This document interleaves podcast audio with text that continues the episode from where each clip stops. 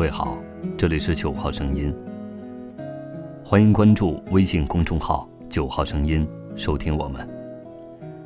今天与您分享《论文艺女青年之印象》，作者苗大猫咪。女汉子、小清新、森女、文艺女青年，每一个名称都标榜着各类姑娘的鲜明特征。女汉子威武，衣着打扮要么中性，要么豪放不羁，干起活来一个姑娘能顶三个爷们儿。小清新萝莉，永远清纯美好，萌得楚楚可人，仿佛弱不禁风、不能碰触的小花朵。人群中，穿着简单朴素，手上拎一个大布袋子，清水挂面般的长发半遮面。吃饭都要自己拿出一双木筷子的姑娘，这种范儿的多数是森女。追求简单、环保、原始的她们，恨不能把大自然穿在身上。如果你抓住文艺女青年的气质特点，想辨别她们，就会容易得多。但是，这种气质该怎么形容呢？简单点说。就是看上去有那么点不食人间烟火的味道，说白了，就是不接地气。女文青们通常穿有特殊气质的衣服，比如道袍式棉布、麻布大长裙子，比如肥肥大大却收口的裤子，比如复古的夹袄配一条怒长的裙子。也可能是一条看起来很飘逸的围巾，不经意地围在脖子上，有那么一点凌乱，又有那么一点味道。至于鞋子，他们绝对不会像购物狂们那样有各式各样的高跟鞋。帆布鞋、麻布鞋、平底鞋是标配。土豪范儿的东西基本不会在他们身上呈现，因为这对他们而言。意味着俗气，这可是女文青的大忌。豹纹、铆钉、花朵、巨大的 logo，这些东西也一定不会出现在文艺女青年身上，这与她们不食人间烟火的气质完全不搭调。她们了解大牌，但并不迷恋，也不追求。她们也不会戴很夸张的饰品。别的姑娘喜欢带一枚闪亮的手包四处招摇，而文艺女青年们却走哪儿都带着一本书。地铁站等车、买东西排队、独自旅行，书好像成为他们的一种另类饰品。他们真的是在认真读书，并且可以在读书的时候很自然而然地把自己屏蔽在一个世界里。与周边的一切隔绝开来。在生活中，他们的爱好基本涵盖了文学、音乐、电影、艺术、戏剧，不是蜻蜓点水的欣赏，而是真心实意的去爱。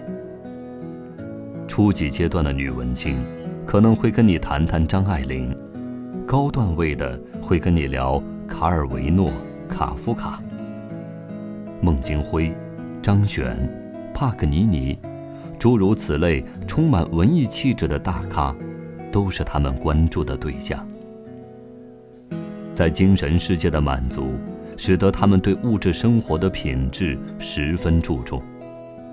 举个例子，初次见面，你可以不知道李玉二次曝光借鉴了哪些国外电影的手法，但是你如果拿着搅咖啡的小勺子，一口口喝咖啡，那么，你们通常不会再有第二次的会面了。土，是文艺女青年的大忌。每一个按部就班的按照文艺女青年的节奏生活的姑娘，在她们的感情生活中，多数都是一半明媚，一半忧伤。爱情，似乎成为了一个无法言说的话题。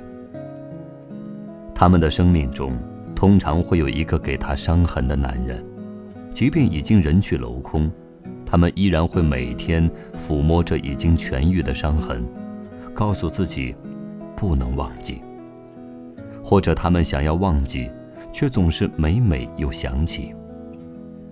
还有种姑娘，心理能量比较强大，在一次次失败的感情经历中，他们会蜕变成破茧而出的美丽蝴蝶，在醒悟了自己曾经念念不忘的那个男人。不过是一种和自己并不一样，且不能沟通的来自于另一个星球的生物后，他们开始为自己创造一个理想中的男人。这个男人无论大叔还是小开，无论土豪还是文豪，这并不重要。重要的是，这个完美形象活在他们的理想中，而他们也坚定地相信，这个男人。总有一天会出现，不过是时间长短的问题，不过是缘分还有没有到的问题。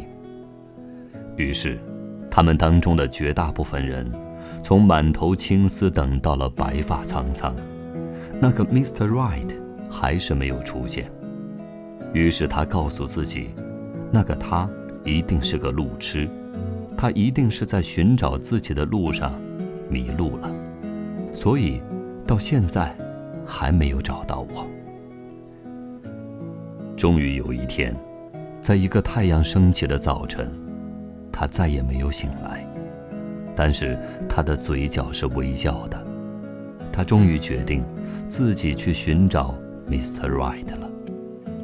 也许在下辈子的转角会遇见，也许在天堂里会邂逅吧。你一定认为我给文艺女青年贴了很多不好的标签，勾勒出一个矫情、做作、纠结的非正常人类的形象，那你就错了。现在，我们来看看文艺女青年的精神世界。当生活变成了物质的堆砌、市井的安逸、名利中的你争我夺，文艺女青年，她们读书写字。思考人生，探寻真理，执着于自己选择的生活方式，和这个乌烟瘴气的世界温柔的对抗。在这一过程中，或许他们内心虚荣、自恋而自卑，沉溺在自我的世界中，不愿意直面真实的人生。他们渴望摆脱困境，又没有有力的实际行动。追求的幸福看上去更像过眼云烟，但这就是他们真实的生活状态。一个人孤独地文艺着，不需要观众，不需要别人唱和，不打扰别人的生活。这样的他们，你凭什么来品头品足、指手画脚呢？或许他们没有在人类认同的既定轨道上运行，没有在什么年纪做什么样的事，尽管看上去有点拧巴，又有点纠结，但依然像一株植物一样安静地生长。